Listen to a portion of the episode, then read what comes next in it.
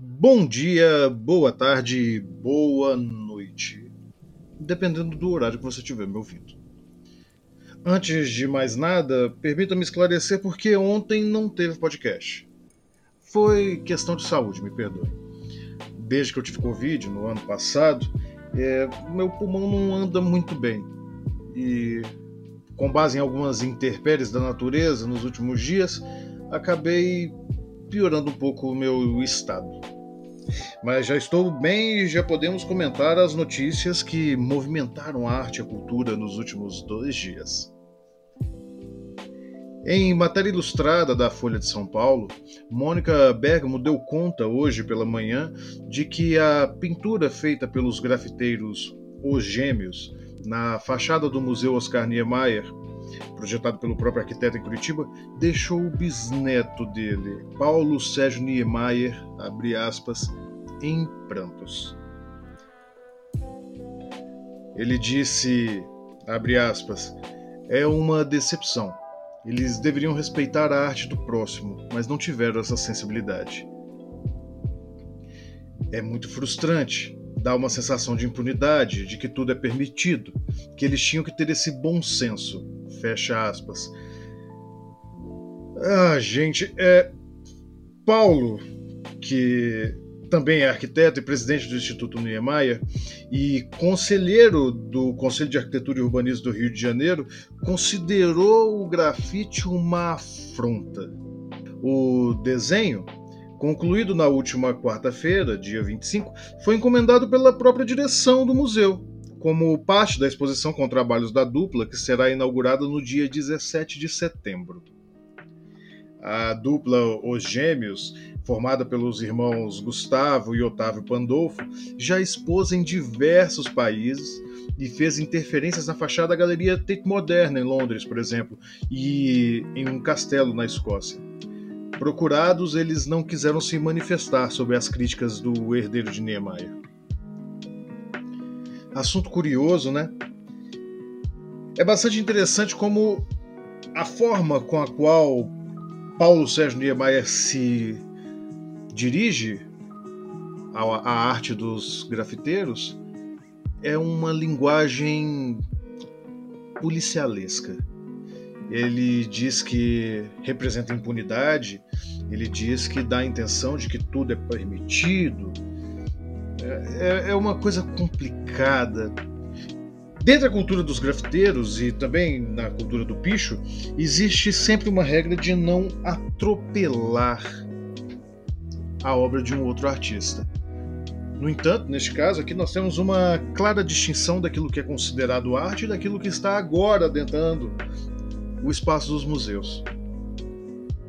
Niemeyer, em vida, sempre teve posições bastante progressistas e voltadas para o povo, mas não vou chutar o que ele diria a esse respeito. Fato é que a obra dele diz muito mais do que as palavras que eles poderiam dizer. E para Paulo Sérgio Niemeyer, parece que museu é uma coisa que deve permanecer num eterno culto ao passado. Ainda nessa toada, a bailarina Ingrid Silva disse também à Folha que o Brasil não dá protagonismo a dançarinos negros. Abre aspas. Muita gente fala de diversidade, mas na prática não está fazendo isso. O Dance Theater of Harlem é uma exceção, com a maioria de negros dançando, mas a maior parte das companhias tem o quê? Três, quatro bailarinas negras? Fecha aspas. O jornal recorda que o que Ingrid está explicando chama-se tokenismo, um termo usado por movimentos negros e direitos civis para indicar uma inclusão simbólica, uma espécie de concessão superficial para grupos minoritários. Vai lembrar que o balé, criado nas cortes europeias por e para pessoas brancas, se expandiu globalmente e para mais pessoas que tiveram tanto acesso à sua prática quanto à sua fruição. Com isso, diferentes corpos e nacionalidades integraram a linguagem, mas, segundo Ingrid, ainda existe uma mentalidade atrasada na dança clássica. Uma obra de repertório pode ser tradicional, mas os corpos não precisam ser. A dança evoluiu. Muitas obras foram criadas há muito tempo e o que muda é o que está dançando. Ver essas narrativas em corpos diferentes é fazer a arte evoluir, diz a artista.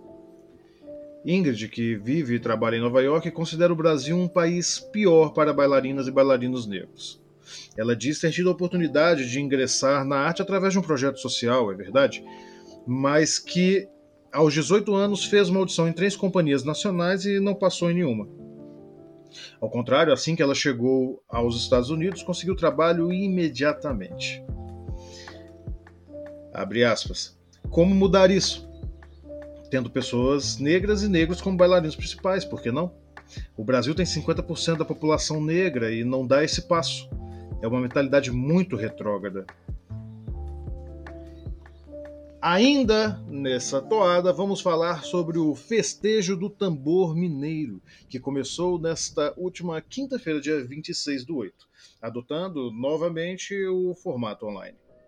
Maurício Tizumba, Sérgio Pererê, Acauan Rani, Coral Vozes da Campanhã, Bloco Oficial Tambolele e Espaço Circular fazem parte da programação que vai ao ar até domingo, dia 29 do 8.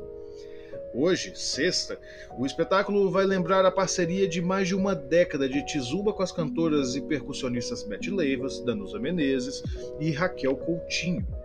Amanhã, sábado, será dia de circo, com integrantes da Escola Espaço Circular e o guitarrista e violinista Acauan Reine e o palhaço Rodrigo Negão. No domingo, Sérgio Pererê estará acompanhado do bloco Oficina Tambolelê, criado em 1999 no bairro Novo Glória, com o intuito de preservar os ritmos do reinado. Tizumba afirma que o festejo é um dos principais festivais da capital, destacando-se sobretudo por resgatar a cultura afro-mineira. E no ano em que a folia foi inviabilizada pela pandemia do novo coronavírus, as derivações carnavalescas estão explodindo em outros tipos de projetos culturais. O bloco Pula Catraca lança também nesta sexta-feira, dia 27 do 8, o álbum homônimo, com a compilação das músicas que embalaram seus cortejos desde 2014. Nara Torres, a Naroca, integrante dos blocos Chamo Síndico e Sagrada Profana, apresentou na semana passada o single Tangara, cartão de visitas de seu disco de estreia em carreira solo, Meridiana, prevista para o mês de outubro. A Atlântica Banda, surgida a partir do bloco de roda de timbal, lançou recentemente o single Timbalícia e planeja para 2022 um álbum completo, autoral. E o cantor e compositor, instrumentista de Souza, regente do Então Brilha, divulgou seu segundo álbum solo, Bloco da Saudade, em abril passado.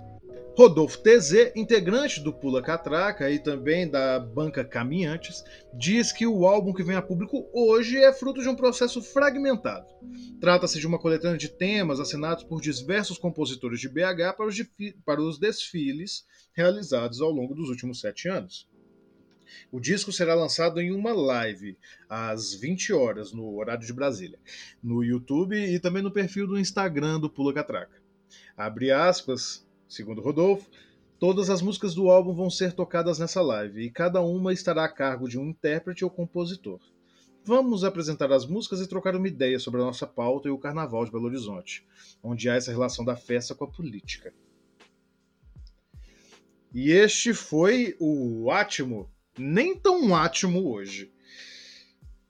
Se você quer ver alguma notícia, comentário ou algum tema que você acha interessante discutir aqui neste breve podcast, envie, por favor, na, por mensagem para o meu Instagram, Assis Underline Foto. Se você não conhece, aproveite e dá uma seguida.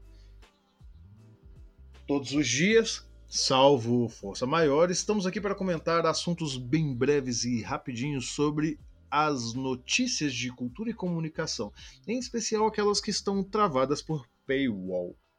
Não se esqueça de acompanhar o blog e lembre-se, leia um de tudo.